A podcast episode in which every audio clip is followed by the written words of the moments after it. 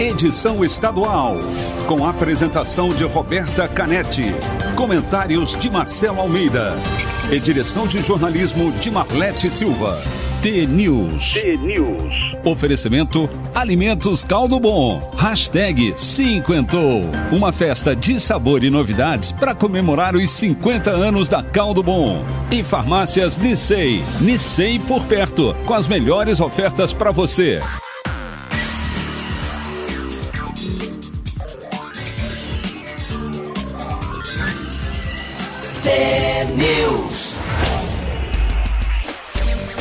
Sete horas, um minuto. Um ótimo dia para você que está sintonizado na T, a maior rede de rádios do Paraná. Você ouve agora a análise das notícias desta manhã. Participa com a gente da programação pelo WhatsApp, o 419-9277-0063. Com a transmissão ao vivo aqui pela Rádio T para todo o estado. E também em vídeo no YouTube e no Facebook. O T-News desta terça-feira, dia 3 de agosto de 2021, começa já. Bom dia, Marcelo Almeida. Bom dia, segunda ou terça? Hoje é terça-feira. Eu falei segunda-feira? Não. Ficou parecendo que faltou que um dia nós essa não semana, estivemos né? aqui segunda-feira, É. né? Estávamos ausentes por motivos médicos, né? Eu passei mal no, no domingo, tive uma intoxicação alimentar, já estou bem agora, Graças mas ontem estava muito fraca ainda. E Aí, o Marquinho está com a filhinha é, com É. asma, está com ataque de asma e, e precisou também de atendimento hospitalar, então é, bugou geral, né, Marcelo? É, como diz aquela filosofia Ubuntu, o mundo é três, é eu, você e Deus. Sozinho não faz nada. Eu vi eu sozinho e falei, essa vez não é comigo mesmo. Essa é... Não tem como fazer, não tem. né? Deixa, deixa o Márcio Martins, que é o dono da rádio, se vira aí, né? Dá os pulos dele, que terça-feira a gente volta. Bom dia a você, terça-feira, terça-feira fria em Curitiba. Mas a gente começa com o nosso Alma T. Alma T. Quando, quando o medo intimida, é a esperança que nos defende. Quando o desânimo bate, nossa resiliência revida. Nosso coração será sempre terreno fértil, independente dos espinhos que eventualmente possam nos ferir, a colheita será sempre de amor. E por mais que às vezes a vida pareça injusta, só é possível oferecer o que carregamos dentro de nós. O que somos, em essência, jamais poderá ser definido por aquilo que nos fizeram.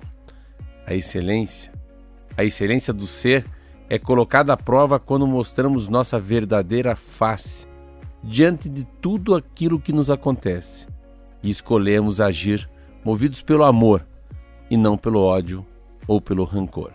Vande Luz.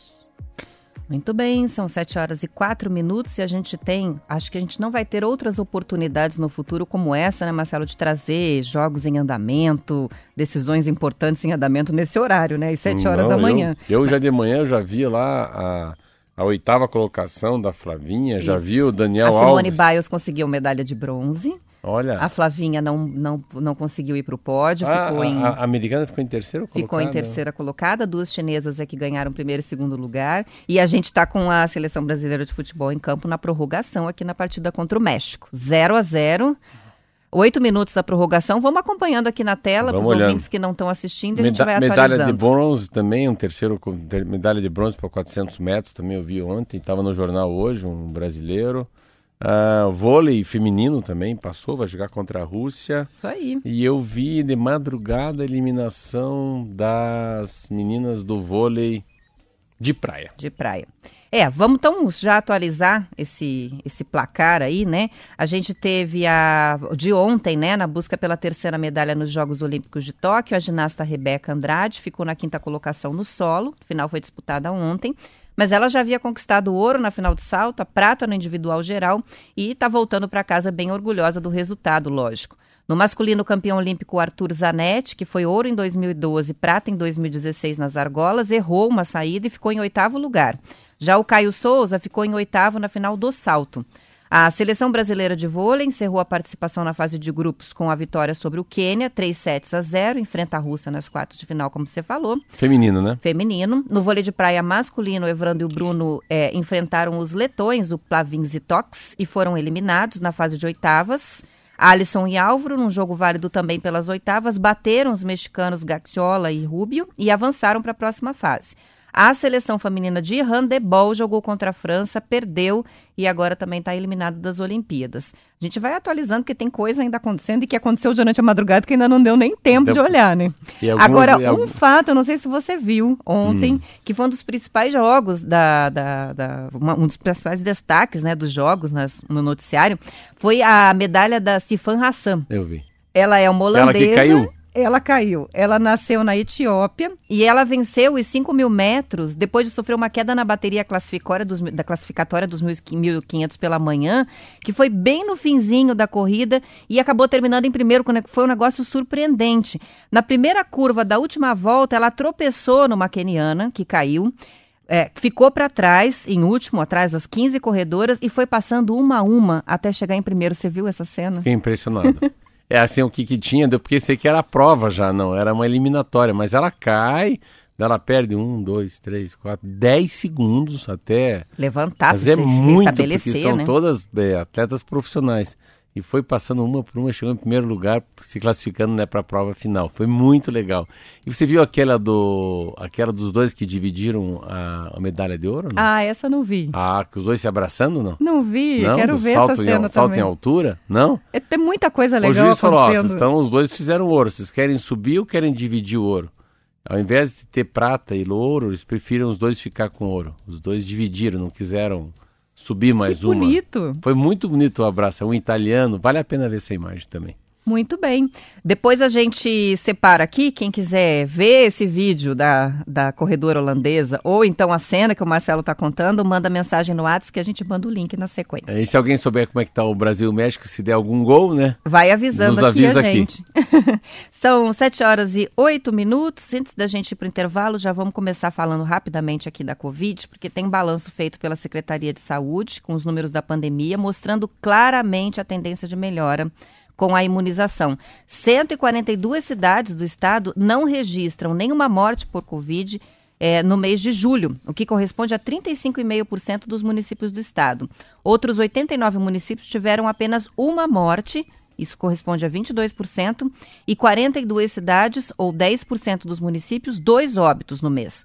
Ao todo, 1.999 paranaenses morreram para a Covid em julho. Para efeito de comparação, no mês de março, que foi o pior deste ano, o número de mortes chegou a 6.350 e só 46 municípios não registravam morte por Covid. É o melhor, é o me, hoje é o melhor dia. Eu acho que dá para dizer isso, não é? Não. Acho que dá para dizer. Dá para dizer que hoje é o melhor dia do programa T-News em relação ao número de mortes no Paraná, em Curitiba e no Brasil. Hoje, hoje, exatamente, 3 hoje, 3 de agosto? 3 de agosto. Hoje é o melhor dia, assim, se você pegar os dados que a Roberta falou, o número de pessoas que não morreram, o número de pessoas que vinham morrendo, olha, você viu o que morreu de gente ontem no Paraná, em Curitiba? Olha, Paraná, olha, 17 mortes aonde? registradas no Paraná. Tá, em Curitiba? Em Curitiba foram 10. Ó, então a gente está com 17 e 27. A gente tinha aqui no Paraná, o número que eu falo, sempre eu gravei, era batia 23 e 161. Batia 23 em Não, mas não soma, não são 27, é 17 no total do estado e 10 no total de Curitiba. Então as 10 de Curitiba estão no balanço do estado. Então, pense aqui assim, Curitiba matava 23, eu multiplicava vezes 7, dava 161. Nós ficamos essa de 161, mas muito tempo, muito tempo assim. Então, é, depois reduziu para 50%, agora a Roberta está falando um número que é, é assustador, assim, o número de pessoas. Eu tava, falei com dois médicos, disseram que tem um desmonte enorme em alguns hospitais já. De, é, já não é o caso mais relevante, né? As UTIs com, com pessoas entubadas. É impressionante, assim, a palavra é essa, é impressionante a força da vacina, né? Você vê quanta gente negando a vacina e quanta gente que já está pegando, se está pegando, está pegando com uma amenidade muito grande, porque a vacina fez seu papel e os números do Brasil são maravilhosos, né? Há a sensação que aqui o Delta não está pegando ainda, a gente está conseguindo segurar, mas é um momento de muita felicidade. Hoje em Curitiba tem vacinação em 21 locais, como está caindo a idade já, né? Já está chegando em 86, é, Ano, os é, agora é por ano, né? Agora, agora não é pela é, idade fechada, né? É, então... agora está chegando muito lá embaixo, mas é muito legal Parabéns ao Paraná. Acho que é a primeira vez que a gente pode falar, ufa. Daqui para frente é muita vacinação, redução enorme. Não, alguns países dos, nos Estados Unidos, na Europa, tem alguns países que estão um pouco preocupados com essa tal da Delta aí. Mas uh, eu acho que a gente tá, ainda está. Não chegamos nos negacionistas, ainda a gente está conseguindo avançar, não do jeito que era para avançar, mas a gente está avançando. Mas não por recusa das pessoas, né? É... Não porque não querem tomar a vacina, só por falta mesmo de doses, né? Os Estados Unidos já enfrentam outra etapa, né? Que é, é convencimento de quem não quer de jeito nenhum tomar vacina, que é um problema bem sério que eles estão tendo que resolver lá. Ó, Curitiba a gente está em 88 e a gente já vai para o intervalo, tá, Marquinhos? só para fechar a questão aí das idades, é tão bom ver isso, né? A gente é velho aqui, né, Marcelo? É. Mas a equipe é cheia de piazada, né? É. E a nossa piazada do Tenil está tudo vacinando. Ontem. O Marquinhos Marquinho tomou vacina, a Marcela, que, que, que, trabalha na produção ontem também. Ah, 33 Pessoal anos. de 33 é anos. O Punk tomou vacina, tá lá ainda com a reação, teve uma reação forte, né? Então, assim, a nossa turminha mais jovem do TNews também tá todo mundo vacinando. Maravilha. Isso é ótimo de ver. Vamos pro intervalo, já voltamos com mais notícias.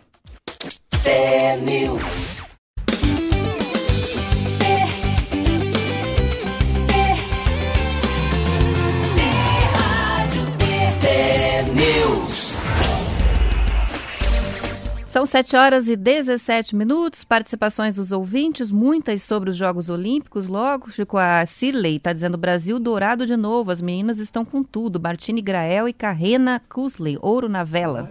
Ah, Ela era filha, né? Deve ser filha, claro, do Grael, lá do outro. Que... Ah, é, é verdade. E, e, elas são bi também na vela. Muito legal. Muito é legal. Uma imagem muito linda. Que elas chegam, a, a chegada é. São dois, dois barcos alinhados, né? Na mesma linha.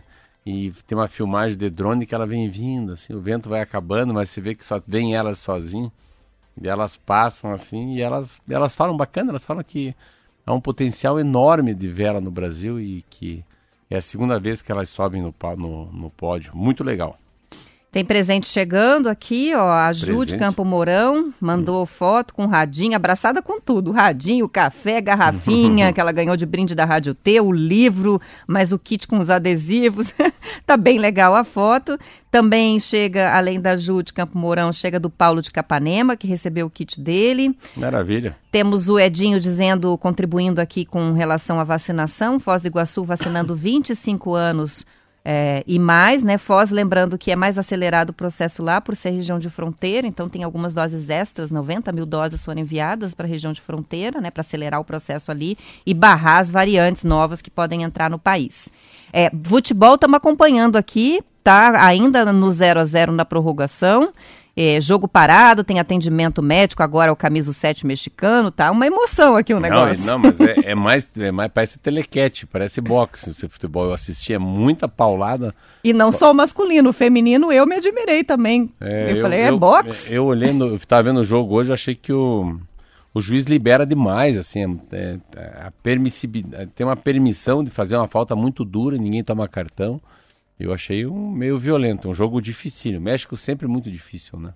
E tá chegando muita foto de pais aqui, e como a gente não estava ontem aqui, a gente não avisou por quê. É, hum. A gente lançou ontem a promoção de Dia dos Pais lá no Instagram. Quem ainda não conferiu, vai lá, tá bem fácil de participar. É com envio de foto também, mas eu nem vou ler todas as regras aqui, porque eu quero que vocês visitem o nosso Instagram e olhem. Então busquem o post do Dia dos Pais e participem pelo WhatsApp enviando as fotos, que tem sorteio sexta-feira e Dia dos Pais. Eu vou enviar, eu vou enviar junto um kit que eu vou comprar para mim essa semana. Opa! É, eu, eu Vai uso, ter presente extra? Um creme lá, um creme para passar no corpo, caviar do, do Boticário. E eu vou comprar para mim, eu vou comprar um extra mais junto então. Então tá, ó, é, prometido é. aqui um presente extra para os pais nessa promoção. Vão pro Instagram lá e participem. Vou repetir o WhatsApp para quem ainda não tem anotado: 992 7700 63. Chegou a hora de trazer alguém para o programa também, né? Também. O Marcelo está sempre ansioso com isso, né? Eu quero ver como é que vai ser. Sexta-feira que vem, você cria um tipo de um sorteio para ver quem que vem para Curitiba passar dois dias aqui com a gente. Opa, vamos sim, vamos, vamos envolver. Logo a gente vai lançar uma campanha nova, tem surpresa na semana que vem aqui. E eu vou incorporar isso na campanha nova que a gente vai lançar. Não vou contar o que, que vai ser, mas vou incorporar aí essa viagem, então. Legal. São 7 horas e 21 minutos. Mais de 14 milhões de brasileiros se tornaram empreende empreendedores ao longo do ano passado, de acordo com o relatório Monitor do Empreendedorismo Global 2020. A motivação da maior parte dos novos empresários não é a melhor, né? É o desemprego, que atualmente atinge quase 15 milhões de brasileiros. Na pesquisa, quase 83% dos empreendedores afirmam que a motivação foi ganhar a vida porque os empregos são escassos. O grupo de empreendedores que mais cresceu durante a pandemia foi o de pessoas com mais de 54 anos, com aumento de 115% em comparação ao ano anterior de 2019. Nessa faixa etária, muitos empreendem para ter uma renda extra ou então para pagar um seguro de saúde melhor, já que a aposentadoria é insuficiente para viver e para ajudar a família. O segundo grupo de empreendedores que mais cresceu na pandemia foi o de jovens entre 18 e 24 anos, aumento de 55% em relação a 2019. O curioso é que, em muitos casos, uma pessoa mais madura se junta a alguém mais jovem na hora de criar um negócio, porque cada um tem habilidades diferentes. Depois de abrir um negócio, a dificuldade é manter-se no mercado. Por isso, o diretor superintendente do Sebrae, Wilson Poit, alerta que o empreendedor é bom em algo específico, mas precisa procurar ajudar para as demais tarefas, precisa de ajuda, né, para as demais tarefas, e não pode ter vergonha de fazer cursos, por exemplo, para essa capacitação específica de ser um gestor, de ser o dono de uma empresa. A reportagem é do Estadão. Essa matéria é muito ruim. Ela para ser ruim, é... comece lendo ela. 14 milhões de empreendedores fica parecendo que é uma coisa não, muito boa, né? Empreendedor é uma outra coisa. Empreendedor é, são pouquíssimos, assim, são milhares. Eu concordo com você, Marcelo. Não, eu acho que isso cria uma ilusão, porque não, na é verdade é são desempregados tentando sobreviver. ele é um desesperado para sobreviver. Então é, é muito ridículo usar a palavra empreendedor. Empreendedor é um empreendedor é uma pessoa que tem uma ideia muito boa, tem muita resiliência, consegue pensar fora da caixinha, não está desempregado, também não é bem assim, é diferente. Esse é um batalhador, esse aí é um cara que, que vai atrás da sobrevivência, não vai ficar esperando auxílio moradia, o auxílio do Bolsonaro. Então, a palavra empreendedor tá, tá muito errada para isso aí.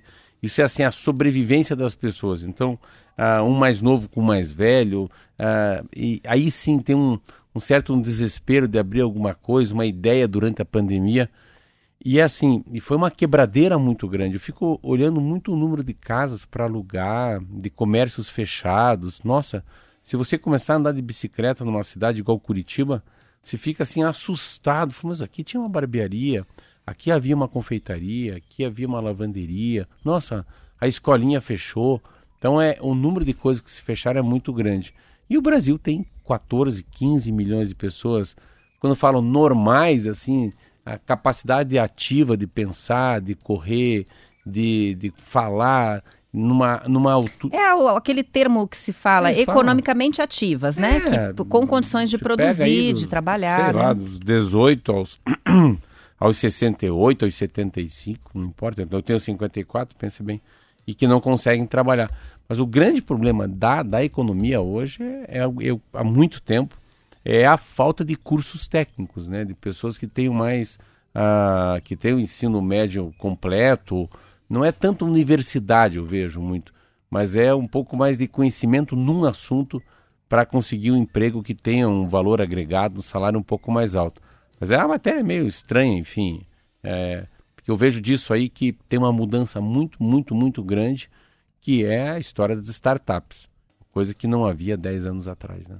É, eu tenho a mesma opinião, a mesma percepção, Marcelo. Eu vejo assim, é muito diferente uma pessoa com uma formação específica. Vou dar a minha, por exemplo, jornalista. Quantos colegas jornalistas que eu tenho fazendo é, comida para vender para fora, é, trabalhando com revisão de texto simples, porque é o que dá para fazer, todo mundo em home office, é, alguns até criando marcas de produtos, tudo, mas por um desespero mesmo de não ter colocação é no mercado. Alternativa, é né? diferente de você ser empreendedor porque percebe que tem o talento para coisa, é, porque percebe, tem uma ideia genial, uma né? tendência que vem depois da pandemia. É, o que eu vejo assim são empreendedores se batendo muito para se manter no mercado. É, Isso sim, que já eram antes e é, que agora estão é se... Ele também não é um empreendedor, é um administrador de empresa. É, diferente. É uma né? outra coisa também, mas enfim. Você vê como uma matéria, simples matéria do Estadão, você consegue também aqui na Rádio T fazer a diferença entre um empreendedor, um administrador de empresa, um empresário.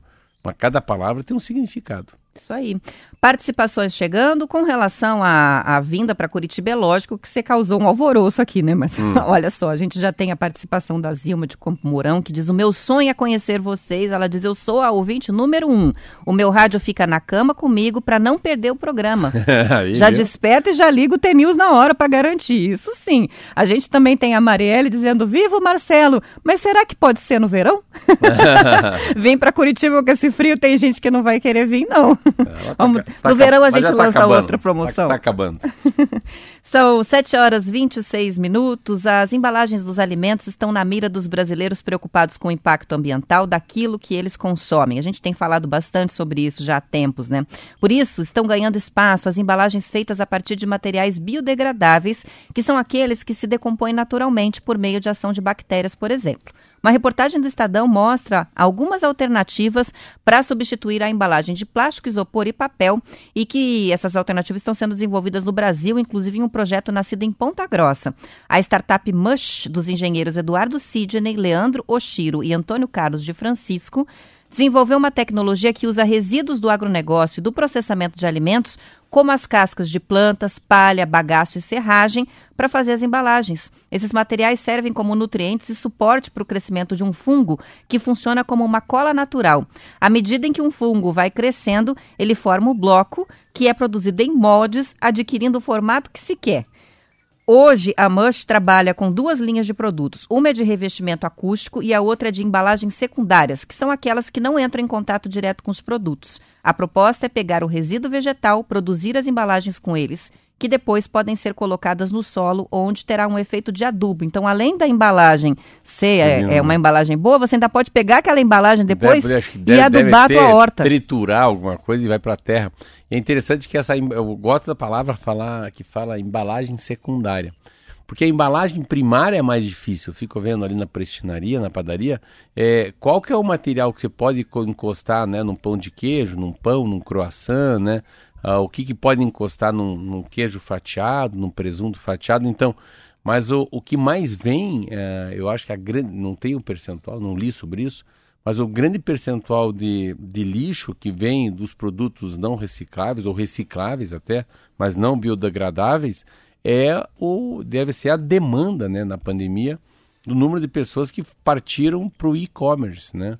Pro, pro delivery, pro Mercado Livre, para essa coisa de, de, receber em casa produtos uh, que vêm embalados em muita coisa.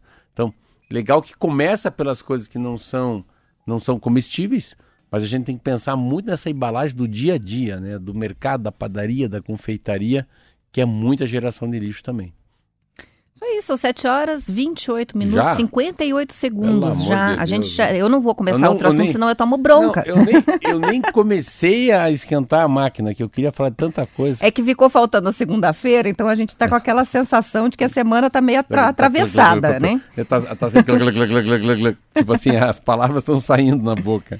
Bom, vou agradecer então as participações, só para a gente fechar os últimos segundos aqui, porque está muito bonito hoje aqui no, no nosso Facebook. Alexandre, Giovanni, a Sueli, a vovó Melina, como sempre, Francisco, tem a Josiane, Rosane, Geraldo, a Mila, o Marcos, a Shirley, a Verônica e assim vai, todo mundo acompanhando aqui pelo Facebook.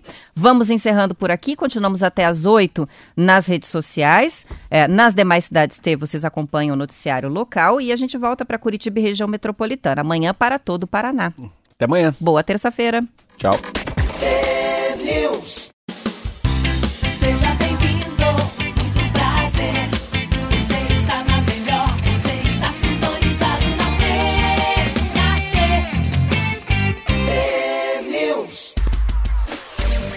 Sete horas 34 minutos. Vamos lá para os pênaltis na partida entre Brasil e México. Não deu na prorrogação, terminou 0 a 0 Agora as duas equipes se preparam para começar a disputa de pênaltis. A gente vai tentar caramba, acompanhar hein, aqui. Caramba! Ai, que nervoso. É, o goleiro do, o goleiro do, do Atlético. Do, Atlético, Santos, é. Né?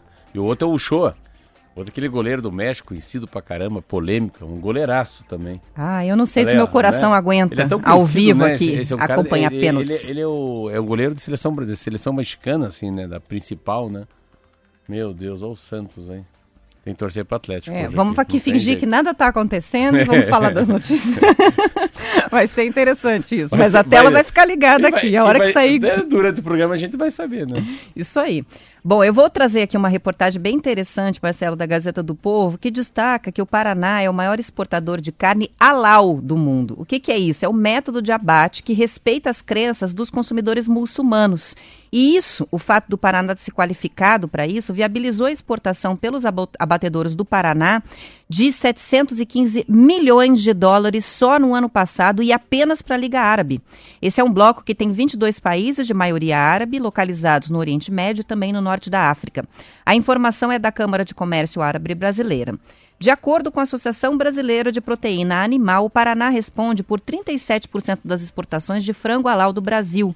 As plantas de abate da ave no Paraná se especializaram neste método e têm certificação internacional. 15 de 19 indústrias filiadas à Sindavipar, o sindicato que representa o setor aqui no estado, são certificadas, ou seja, a grande maioria. A carne com certificado halal vale, em média, 10 a 15% mais em comparação com o abate tradicional. Nesse abate específico, é, é, preciso ser realizado pelo abatedor ou supervisor de abate muçulmano, então tem que ter um muçulmano acompanhando. O método é corte por lâmina no pescoço do animal, sem produzir dores, sem sensibilização elétrica, porque, na crença deles, o animal precisa estar em total consciência e sem sinais de debilidade. A linha de abate tem que ser posicionada em direção à Meca, então nos frigoríficos é comum encontrar as setas pintadas no chão indicando a direção correta para quem vai fazer o trabalho. O armazenamento e transporte também é, tem regras específicas, é preciso separar tudo, não pode ter contato com outras carnes, nem de outro tipo de carne de frango, especialmente a suína, porque aí o consumo é vedado pelos muçulmanos, eles não comem porco. O processo produtivo também não pode incluir contaminação com substâncias proibidas, como por exemplo o álcool. E aí, olha só, nem derivados de processos de fermentação natural é permitido, então tem que cuidar até com isso. O maior abatedor halal do Brasil está em dois vizinhos no sudeste do Paraná e no estado a BRF tem outras duas unidades certificadas em Francisco Beltrão e Carambeí. Olha, Francisco Beltrão, Carambeí, dois vizinhos. Eu fui numa outra em Rolândia. Então eu, eu, eu fui ver Pensa isso. Você está falando assim, é um relato fidedigno do que aconteceu mesmo. Ah, eu acho que é interessante é que a, a faca com que eles usam é uma faca especial só para eles. Eles têm uma coisa muito interessante que eles focam, eles preparam o barracão que fica olhando para a Meca. Ah, uma outra coisa que eu acho muito legal, eles supervisionados. Eles são supervisionados pelo pessoal que vem de lá. Pelo olhar teu, tá, tá dando ruim aí, né? Não, tá dando, tá dando muito bom. bom. É? Eles erraram, o Brasil já tá fazendo três. Acho, Acho que acabou, né? Legal, acabou? Falta um ainda. Yeah, é, você... Eles erraram um, o Brasil fez dois, tá? Ah, Pode continuar. Maravilha. Depois a gente atualiza, porque eu tô, eu, o Marcelo tá de costas pra TV falando sobre o abate e eu com uma cara de susto é. aqui olhando pra TV porque eu tô assistindo. Não, e ela tá com cara de abatida. Não, eu só tô com medo mesmo, mas, mas a gente tá indo mas bem. Mas é uma, é uma coisa muito legal, assim, o, o respeito e, e ser um estado que, claro, produz muito frango, mas é escolher o Paraná também para ter esse respeito aos muçulmanos, e eu, sabe que a vez que eu fui, eles não tinham. Eu falei, escrevam sobre isso. É, é, é uma coisa, é um conhecimento, uma relevância muito legal, assim, cara. Essa, essa coisa da Meca, não, não poder comer o suíno, não poder ter álcool. Ah, ganhou? Erraram de novo, acabou. Agora acabou, né? Quem ganhou? Não, ainda. Ó, oh, o México já errou duas. duas o Brasil fez duas e o México errou duas. Então vamos, vamos parar, vamos fazer Eu só quero que acabe logo. É, acabe logo, ver o goleiro do Santos. Ah, não, dois. Não, não foi, não foi nem o goleiro, senhora, bateu na, na trave, trave essa última agora. Mas é isso, eu acho que esse, esse, assunto é um assunto muito relevante. O Estado tem uma capacidade de se organizar em relação a, a, a, aos muçulmanos. O envio é diferente, o barracão é diferente. São pessoas que vêm da Arábia Saudita, vamos deixar bem claro também, sabe disso, não são daqui. São muçulmanos que acabam ficando, né, se, se estabelecem no Paraná para fazer isso. E, e isso é como fosse assim, a, essas grandes empresas como BR Food, essa a JBS, enfim, todas elas elas criam uma coisa quase separada do resto só para atendê-los. Por quê? Porque é um mercado maravilhoso, muito rico, pagam em dólar, a, a produção no Brasil é enorme e eles acabam criando uma, uma confiança muito grande, principalmente por todos os rituais da, dos muçulmanos. Eu não tinha, men- eu sabia que já tinha ouvido falar tem que ir. sobre esse Não, método de produção. Eu não sabia que tinha é, é, essa importância no Paraná. Eu fiquei, quando eu vi a matéria, fiquei surpresa com o volume, né? Saber Hum. que de 19 indústrias filiadas, 15 têm o preparo para fazer esse tipo de, de você, abate, e você né? leu algum 37% também. 37% das exportações de, de frango halal Do do, Brasil. Brasil vem do Paraná. Então, assim, é realmente o Estado tem 40% muita tá relevância. E é uma, uma, uma, uma decisão muito inteligente que foi tomada lá atrás de fazer esse investimento, né? Porque é lógico que tem um investimento para se adaptar, se adequar a todas essas regras. Mas com É certeza muito mais caro. va- tá valendo a pena, É, né? porque é muito mais caro. 15% mais vale o- a carne na hora de tá vender, escrito né? isso também? E va- vale 15% mais. E além de tudo, você tem um mercado ali fechado que não tem tantas opções. Então acaba comprando com uma certa fidelidade daqui. Muito legal. Bom, o Brasil jogo, fez tá mais quanto? um gol. Estamos agora na expectativa de que o México erre o terceiro para a gente se livrar de uma vez essa tensão. E, e eu vou falando aqui na medida em que eles vão jogando. Agora é difícil quem- não, pênalti já- fazer na Ah, o Brasil narração. fez os três. Fez os três, o e México fez três, um. Ele fez um. Então, agora é o quarto. Ah, não, se ele fizer, acabou. É isso? Se ele fizer Se agora. fizer acabou. agora, acabou. Então, para você que não está nos vendo, está nos ouvindo. E bem agora a internet está bem estável, porque é sempre assim, quando a gente precisa, precisa que funcione bastante, não funciona. É. Eu tava- vamos eu- ficar na expectativa. Nem adianta começar outro assunto agora, Não, vamos vamos. esperar fazer essa, essa conversão, Não, como se é- diz. é- essa ele vai fazer, vai fazer e acabou. Acabou. Aí, acabou. Brasil passou pelo México, ganhamos. Muito bem. Que legal. Olha Que le- Ai, tão bom ver isso, é né? tão bom ver a cara do Tadinho dos mexicanos, mas enfim, tem que torcer pelo Brasil, né? É, e agora vai pra final, né? É uma final, né? Marquinho, como é que tá isso? Eu acho que ainda não é Sim, final. ou é Vamos- semifinal? É final já? Eu acho que é final. Depois a gente vai trazer a Então, informação correta. Estamos acompanhando Quatro, mais ó, ou menos aqui. quatro, fez quatro. Perfeito, muito bem. Mais uma boa notícia hoje. Tá Boa. bom o negócio Vamos aqui lá. nas Olimpíadas. O Brasil no esporte, apesar de toda a falta de investimento, sempre traz alegria É. pra gente, né? Impressionante. E, e eu tava conversando com um dos empresários do Daniel, que estava aqui em Curitiba. O irmão dele é, o- é um empresário. O Daniel é dono de 150 jogadores. Ele tem 150 jogadores que ele, que ele cuida. São jogadores novos. Uma empresa que ele tem com uma parceria com o pessoal de São Paulo. Ó, tá- Brasil chega à quinta final das Olimpíadas. Tá Falei. certo, Marcelo? Final. E ele disse uma coisa muito interessante. O, o- São Paulo falou: olha, a gente precisa muito de você. A gente está numa situação muito chata, não vá para a Olimpíada. Disse que ele respondeu o presidente do. do, do Pô, peraí, vocês não estão pagando meu salário em dia, não pagam meu bicho em dia. Cara, só me falta, só me falta a ser campeão da Olimpíada. Tenho todos os campeonatos do mundo. Eu vou ficar aqui no São Paulo para não ajudar a seleção brasileira. Eu vou de graça para lá. Ir de graça para a seleção brasileira do que ficar aqui no São Paulo por esse momento. Daí é legal, assim, sabe? Ele tá me contando dessa, dessa, dessa liberdade, dessa decisão, dessa qu- quanto do, o Daniel Alves dirige sua própria vida, assim, essa personalidade que ele tem. Pô, um cara de 36 para 37 anos jogando com essa com essa, A mole, com essa piazada. piazada, ia falar molecada aí. Liderando nessa piazada, guiando, orientando. Muito legal. Eu acho, eu sou fã dele. Eu acho ele uma graça. É, eu fui ver o Curitiba jogar contra o São Paulo. Ele, Roberta, eu vou ser honesto pra você. Hum. Ele é metade de você. Bem pequenininho. Não é bem pequeno. Não é possível que aquilo consiga correr, jogar bola, cabeçar, fazer gol. E é. Mas é uma pessoa. Um pequeno gigante, como se É, diz no boa, esporte, boa, né? boa. São 7 horas e 43 minutos. Com esse resultado, a gente pode avançar aqui na pauta e falar um pouco mais sobre as notícias. Ficou, ficou meio prejudicado hoje aqui, né? Mas vamos lá. Ah, vamos falar de água, não tem jeito. Choveu muito pouco em julho e por isso a Sanepar já está estudando a possibilidade de implantar um modelo mais rígido de rodízio é, no fornecimento de água a partir da segunda quinzena de agosto. Péssima notícia, né? Atualmente, moradores de Curitiba e região estão recebendo abastecimento 60 horas com água, 36 sem.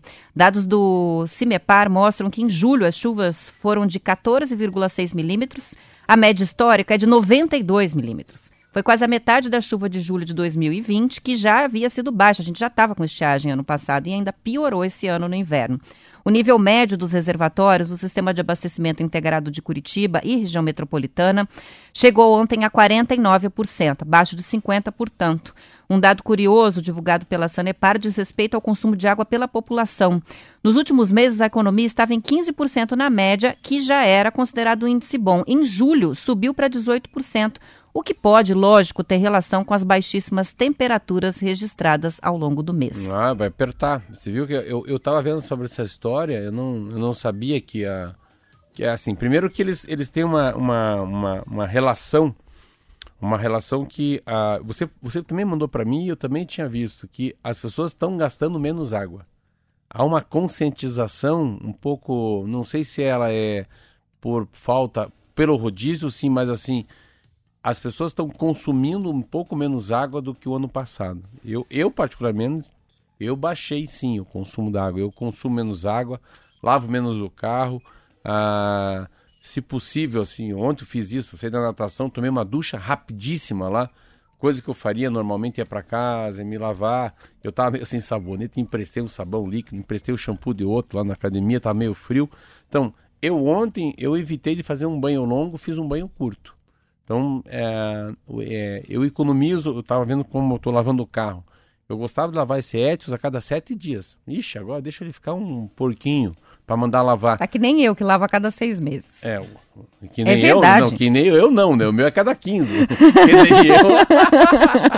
a cada um ano eu tá, lavo. Você tá, ó, você tá coberta de razão. Você tá mais correta possível, sabia? Não se lava carro, sabia disso não? Pois é, mas é hoje a gente vai olhar nos lavacares, eles também têm a opção de reuso de água. E isso eu acho que também tem que ser então, considerado, então, né? Então. É, dá para lavar a cada 15 dias, mas buscar essas alternativas ou a seco, ou então é, esses, esses locais que oferecem e deixam muito claro que é água de chuva, é reuso de água, não, né? Mas, não, mas você tá assim, não se lava carro. O carro não foi feito para lavar. O carro foi feito para usar. Então, assim, se todo mundo tivesse a tua visão, vamos lavar a cada seis meses não, mas seis meses é demais também. A cada 30 dias, e vamos limpar sempre por dentro, tirar o pó, porque assim, o importante é quando você fala não lava o carro, teu carro fica muito cacareco por dentro. Aí cai lá a batatinha do McDonald's, um pedaço do, do hambúrguer, né? O espetinho. Aí a meia do futebol das a crianças. Meia do futebol do Kiki. aí, fica, mas é, aí fica tenso. É, eu, eu, lembro que eu, há muitos anos atrás, uns 20 anos atrás, é, há 20 anos atrás, eu estava conversando com o Jamil Snej, que já morreu, o turco, e a gente começou a fazer um cálculo de quantos metros cúbicos de água se gasta para lavar um carro, quantos litros de água. Roberta, é um negócio absolutamente endoidecido. E essa água que lava teu carro, lava meu carro, que lava o carro do vizinho, que lava o taxista, essa é a mesma água que a gente pode usar para fazer um bom café, para gente, a gente fazer a nossa refeição ou para tomar um bom banho. Então, se imaginar quanta coisa que a gente gasta de água que é desnecessário, e o número um é lavagem de calçada e lavagem de carro. Isso aí. Bom, ah, uma coisa que chamou atenção aqui é assim: há, é, os 15% de economia estão comprovados, então houve uma mudança de comportamento, mas houve também uma mudança novamente com a chegada do inverno. É, com certeza tem a ver com as baixas temperaturas, porque fica muito difícil tomar um banho curto, é, usar pouca água, por exemplo, para lavar a louça, porque você acaba optando pela água quente se tem essa condição, e aí acaba gastando mais água também, né? E a gente está tendo um inverno que está até atípico, de tão rigoroso. Quantos dias faz que a gente está com temperaturas abaixo de 10 graus em Curitiba, né? Então, muito difícil controlar. Agora, fique imaginando o que, que vai acontecer se a gente voltar para aquele rodízio mais apertado que estava. Já está difícil assim, né? Vai ficar muito difícil. É, mas vai apertar, né? Vai, se, não, se não reduzir consumo, se não chover, não vai ter jeito. A Sanepar vai retomar o rodízio que estava anteriormente. Então, a gente vai ter que aguardar e, e não tem muito o que fazer. Olha, olha que interessante sobre o frio, fazer um comentário. Ontem eu fui nadar, e é final de tarde, à noite eu ia fazer musculação, daí eu fui, me vesti, me arrumei, fui chegando, fui me dando uma preguiça, uma moleza e acabei não fazendo. Ele falou: Olha que interessante, Marcelo. Cinco alunos meus, meus hoje desistiram de fazer aula. Aí não, não quis ir para esteira. Aí chegou um médico um oriental, ele falou: Marcelo, não consegui correr no, no, batimento cardíaco que eu quero. De manhã eu fui dar aula para uma mulher, a mulher falou: Ah, tô com dor nas costas, não gostaria de treinar. Daí ele estava dizendo que é o efeito de sete dias recluso, de muito frio. Então, como as pessoas têm muito frio, estava muito frio, aquela coisa da sensação de menos 3, por 4, 5 dias seguidos, você acaba entrando na tua caverna, num, sabe, num casulo, você se fecha lá. Então, onde que a coisa começou a ficar um pouco mais normal, ninguém quer sair. Você fica assim meio, ah, será que eu vou sair? Será que, será que não... É porque ficou muito tempo recluso, como fosse o homem da pedra. Tá lá das cavernas. Das cavernas que eu queria falar. É, põe um, um foguinho no pé. E todo mundo tem essa moleza para voltar à atividade física fortemente, mas é muito mais devido à temperatura próxima do zero graus. Muito difícil fazer qualquer coisa. zero esse grau, frio. né? É zero grau. É sem essa. Menos de um, né? Então, É Isso um, é um grau, zero grau e um dois grau graus. e zero. Tudo que é abaixo de um é no singular. Se É for menos um grau? 0,5 grau. Porque não Hum. chega a um. Parabéns, pô, língua, língua portuguesa, hein? É a dica do É, Pasquale falar em aqui. língua portuguesa, É. sabe? Ah, você tem que trazer. A gente, a gente perdeu o programa, eu ia falar sobre isso ontem. Hum. Foi reinaugurado em São Paulo e eu vou visitar. Museu, o da, Língua Museu da Portuguesa. Língua Portuguesa. A gente na sexta-feira lembrou por causa do incêndio, né, que teve na Cinemateca, daí falamos também que coincidentemente o incêndio acontecia na véspera praticamente É. da re- reabertura do Museu da Língua E uma- Portuguesa. e uma- Tão uma- legal, e foi né? Muito legal Estação da Luz. os ex-presidentes da República estiveram lá. É muito legal. E a gente não falou, amanhã tem que trazer um pouco. Eu sei que a gente não fala de política. É, azedou um pouco aí a, a coalhada do, do Bolsonaro. Tava vendo hoje de madrugada uma matéria. Nossa, o primeira vez que o, o Roberto Barroso, o Barroso, o Luiz Barroso, né, aquele ministro do Supremo Tribunal Federal, que é o chefe do TSE, que é o Tribunal Superior, Superior Eleitoral, agora ele é um Apertou o negócio. Ele porque aumentou. até então o Bolsonaro estava trazendo aquelas fake news e aqueles vídeos né, misteriosos a respeito da urna eletrônica estava passando batido. As pessoas que concordam com ele estavam aplaudindo e o restante estava É. revoltado, mas ok. Dessa vez agora apertou, porque ele fez uma live dizendo que apresentaria finalmente as provas e não tinha prova nenhuma, né? Então o TSE agora falou: não, você vai ter que responder pelo que você está O fazendo. né? TSE, o Supremo pelas Tribunal Federal, o acusações, né? TSE vão abrir uma ação contra ele, você vai mostrar que é fraudulento. E eles colocam quinta-feira agora, você vê? A Câmara Federal e o Senado vão arquivar o projeto sobre o, o auditável. Eu estava lendo sobre isso. E eu vi dois artigos muito interessantes que o Supremo Tribunal Federal e o Tribunal Superior Eleitoral falam, olha, agora Arthur Lira e Pacheco. Tipo assim, presidente da Câmara e presidente do Senado. É com vocês, cara. E ainda entrou na CPI da, da fake news, né? Ainda vão É. investigar tudo isso dentro da CPI da, das fake news. Então complicou. No, no fundo, o Supremo Tribunal Federal e o Tribunal Superior Eleitoral deram um recado, sabe para quem? Para a Câmara Federal e para o Senado. Tipo, vocês não querem judicializar tudo, então vocês façam o papel de vocês, político aí. Só que vocês não podem começar a aceitar o fim da democracia. Pô, eu fiquei bem impressionado. Você viu o discurso deles não, ontem? Não conseguia, É não forte. conseguia assistir É nada. muito- é conversa franca, assim, olhando no olho, falou, aqui não, aqui não. Vai pro terreno aqui, aqui não vai ser Eu um peguei país... já o saldo do dia, É, né? O não, balanço do dia. Fazem comparação com os outros países que aconteceu isso. Diz que isso é o começo do fim da democracia. é, não tem prova. E, e eu vou dizer para você, Roberta, o fim do voto eletrônico ou do voto auditável é um esquema de corrupção maravilhoso para um deputado federal, para um senador bandido. E não vai ser diferente para um governador, porque é a maneira de comprar voto. Se você está numa urna eletrônica, somos candidato a vereador nós dois, nós dois na pequena cidade do Paraná, eu falar pro cara, olha, eu te dou 20 reais se você votar em mim, te dou 10 antes e 10 depois, mas traga o comprovante que você votou em mim. Cara, uma eleição municipal, onde você precisa de 50 votos para ser eleito, uma pequena cidade, vai ser a regra comprar voto, e não vai ser exceção. Porque a única maneira de saber que você votou naquele candidato e receber 20 reais ou uma cesta básica é levando para esse vereador ou para esse prefeito o recibo que você recebeu aqui. Olha aqui, eu recebi, eu votei no fulaninho. Então, quando eu vi isso, uma matéria que não é ficar dando saco, você mesmo recebe e você vai para casa com tipo, votei na Roberta Canete. Um comprovante, né? Um recibo de quem que você votou. Então. Isso aí, né? Assim que eu voto camarão, assim que se compra voto. Nem sabia desse termo, voto camarão. É.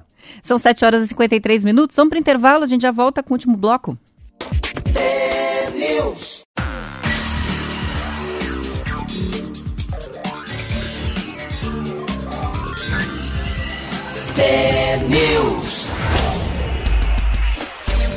São 7 horas e 54 minutos. Você falou sobre o Jamil Sned. Eu lembrei que fui no mercado municipal, Marcelo, no fim de semana, e eu não tinha percebido que ele é o nome de uma das aras da, da praça de alimentação. Não, ele eu recebeu a homenagem lá.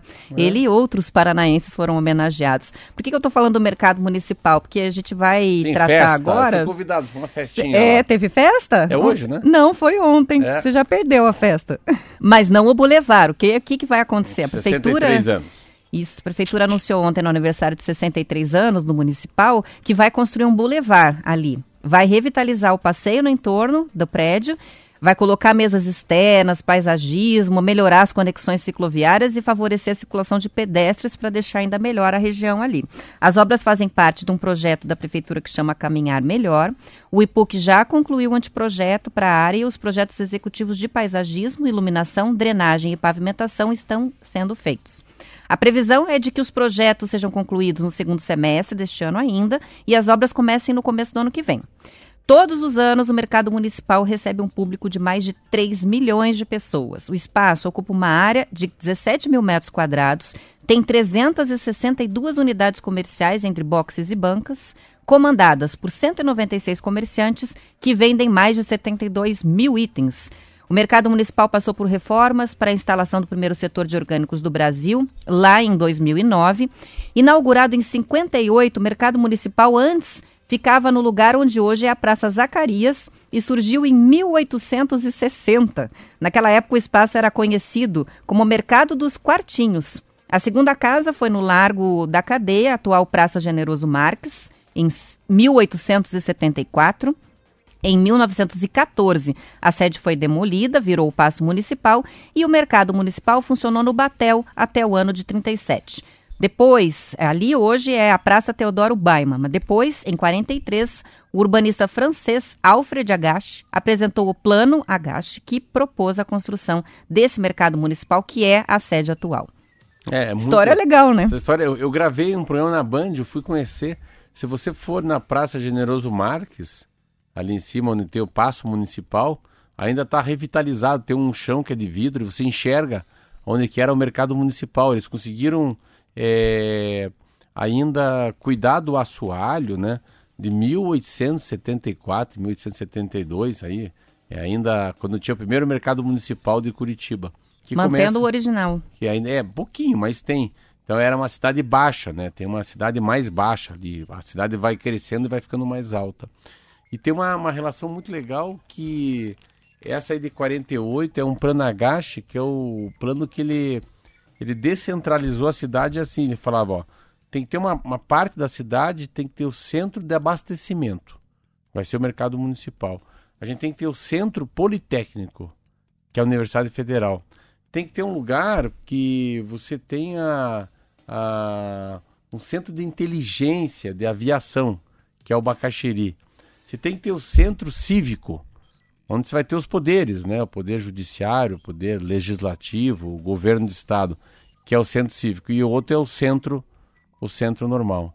Então assim, cara, se imaginar que o Pranagash fez isso, então dividiu abastecimento aqui, segurança aqui, governo aqui, e foi um projeto que foi daí sim muito utilizado já na época do próprio Jaime Lerner na década de 60. Mas começou ali com Ney Braga prefeito, então tudo muito perto de Lupion e Bento Munhoz da Rocha. E o mercado municipal é um, é um mercado tão legal que, você vê, já que a gente está aqui falando na rádio, é meu próximo passo. A ah, é? vai para dentro do mercado municipal. Oba! Porque o mercado municipal, ele tem uma capacidade de, de, de atender as pessoas, de receber as pessoas com a mesma simpatia que uma praia tem. Tem duas coisas muito democráticas no mundo, são os mercados municipais e praia. Ali é o patrão e o funcionário estão lado a lado, né? Escolhendo a mesma fruta. E você não pensa que assim, você quer conhecer mesmo uma cidade, você tem que ir ao mercado municipal daquela cidade? É Sim. isso, para ver o que, que se come ali, que tipo de coisas as pessoas curtem, né? Sim. De gastronomia, o que, que se bebe. É, é, aquilo é uma amostra da gastronomia local, né? Sim. E da forma de viver é, também. E assim, uma curiosidade, né? O que, que, o que, que é essa mexa? Ah, essa mexa vem do México, vem do Chile. Nossa, que uva gostosa, não tem não tem semente, não. Essa é uma uva gourmet. É feita lá no interior de São Paulo, ela custa um pouco mais caro. Mas que mamão papai é diferente? Não, esse é outro papaya. Esse é primo do teu papaya, só que ele é verde por fora e por dentro tá maduro. Então, você pega mercado municipal, a gente sempre fala de comida nós dois aqui, né? Sempre é, termina com comida. Você pega o mercado municipal falando sobre, uh, sobre queijos, né? É um troço impressionante. Mas falamos um pouquinho amanhã.